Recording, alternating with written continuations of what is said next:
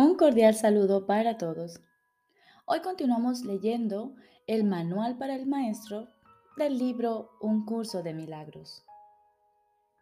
Decimoquinta parte.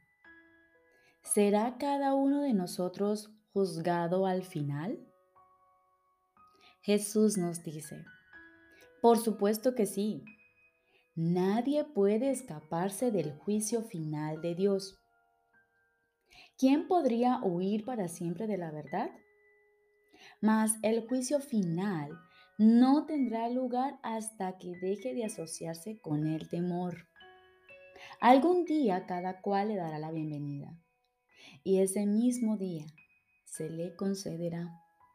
Oirá su inocencia proclamada por todos los rincones del mundo y éste quedará liberado al aceptar el juicio final de Dios sobre él. Este es el juicio sobre el que descansa la salvación. Este es el juicio que lo liberará. Este es el juicio mediante el cual todas las cosas serán liberadas junto con Él. El tiempo se detiene a medida que la eternidad se aproxima y el silencio envuelve al mundo para que todos puedan oír este juicio acerca del Hijo de Dios. Santo eres, eterno, libre e íntegro, y te encuentras para siempre en paz en el corazón de Dios. ¿Dónde está el mundo ahora?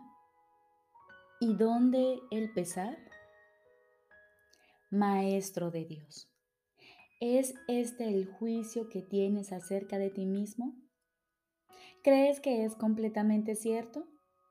No, Todavía no. Todavía no. Mas ese sigue siendo aún tu objetivo, la razón por la que estás aquí. Tu función es prepararte para poder llegar a oír este juicio y reconocer que es verdad. Santo eres, eterno, libre e íntegro, y te encuentras para siempre en paz en el corazón de Dios. ¿Dónde está el mundo ahora? ¿Y dónde el pesar? Basta con que lo creas completamente durante un solo instante para que vayas más allá de la creencia a la certeza. Un instante que pases fuera del tiempo puede producir el fin de este. No juzgues, pues solo te juzgas a ti mismo y así no hace sino demorar el juicio final.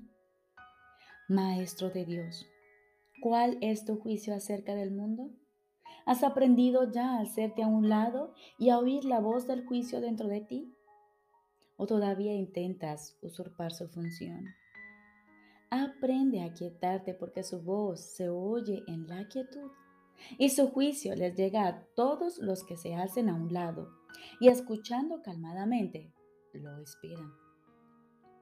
Tú, que a veces estás triste y a veces enfadado.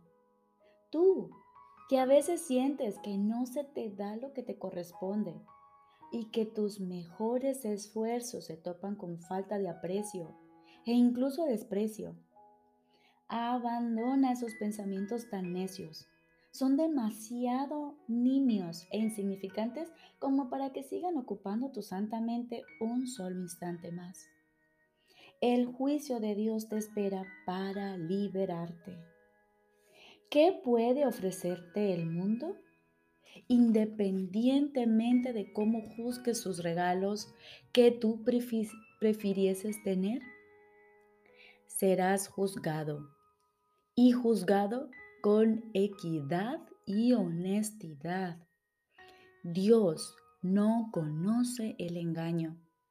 Sus promesas son seguras. Recuerda solo eso.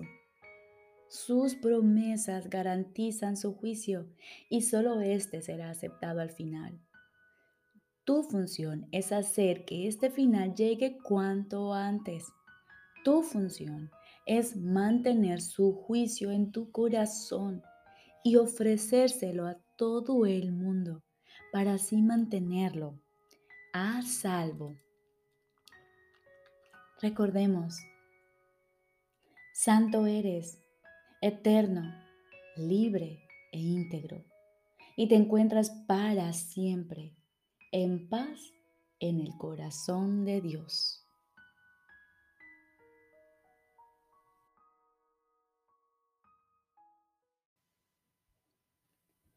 Ahora continuamos con el libro de ejercicios. Sexto tema especial. ¿Qué es el Cristo? Cristo es el Hijo de Dios, tal como Él lo creó. Cristo es el ser que compartimos y que nos une a unos con otros y también con Dios. Es el pensamiento que todavía mora en la mente que es su fuente. No ha abandonado su santo hogar ni ha perdido la inocencia en la que fue creado. Mora inmutable para siempre en la mente de Dios. Cristo es el eslabón que te mantiene unido a Dios y la garantía de que la separación no es más que una ilusión de desesperanza pues toda esperanza morará por siempre en Él. Tu mente es parte de la suya y esta de la tuya. Él es la parte en la que se encuentra la respuesta de Dios y en la que ya se han tomado todas las decisiones y a los sueños les ha llegado su fin.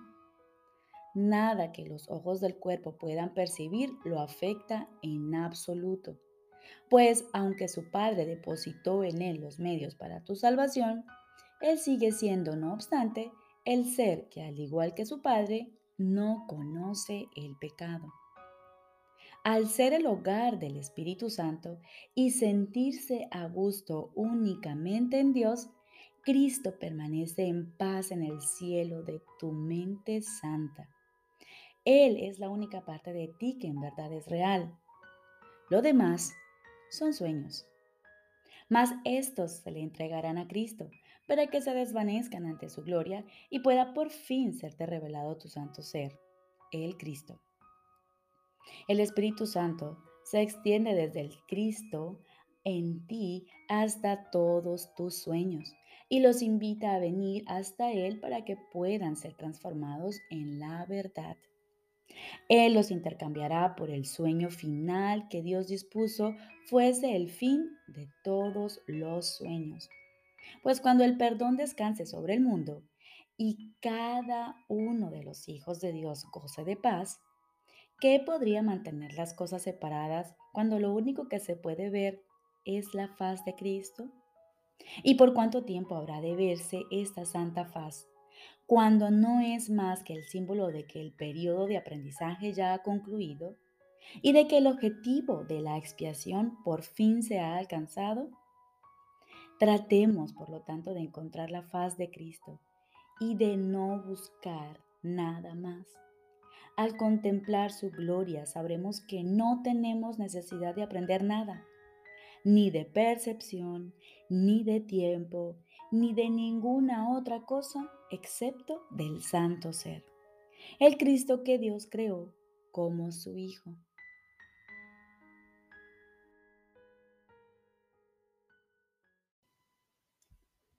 Lección número 273. Mía es la quietud de la paz de Dios. Mía es la quietud de la paz de Dios. Tal vez estemos ahora listos para pasar un día en perfecta calma. Si esto no fuese posible todavía, nos contentaremos y nos sentiremos más que satisfechos con poder aprender cómo es posible pasar un día así. Si permitimos que algo nos perturbe, aprendamos a descartarlo y a recobrar la paz. Solo necesitamos decirles a nuestras mentes con absoluta certeza, Mía es la quietud de la paz de Dios. Y nada podrá venir a perturbar la paz que Dios mismo le dio a su Hijo. Padre, tu paz me pertenece. ¿Qué necesidad tengo de temer que algo pueda robarme lo que tú has dispuesto sea mío para siempre? No puedo perder los dones que tú me has dado. Por lo tanto, la paz con la que tú agraciaste a tu Hijo sigue conmigo, en la quietud y en el eterno amor que te profeso. Y ahora aguardamos en silencio. Acallamos nuestra mente y nos disponemos a escuchar la voz de nuestro Padre. Estoy seguro que Él te hablará y de que tú le oirás.